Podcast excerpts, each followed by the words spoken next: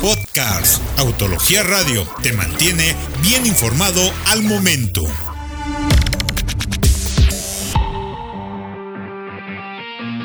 Audi presenta en México a su primer vehículo completamente eléctrico, el e-tron. Es un SUV de gran tamaño, similar a su camioneta Q8 con 417 kilómetros de autonomía eléctrica gracias a su paquete de baterías de 95 kWh y más de 400 caballos de fuerza. La tracción es integral, pero a diferencia de los otros modelos de la marca, esta es eléctrica gracias al empleo de dos motores eléctricos colocados en cada uno de los ejes. Puede acelerar de 0 a 100 en 5.7 segundos y tiene una velocidad máxima de 200 km por hora.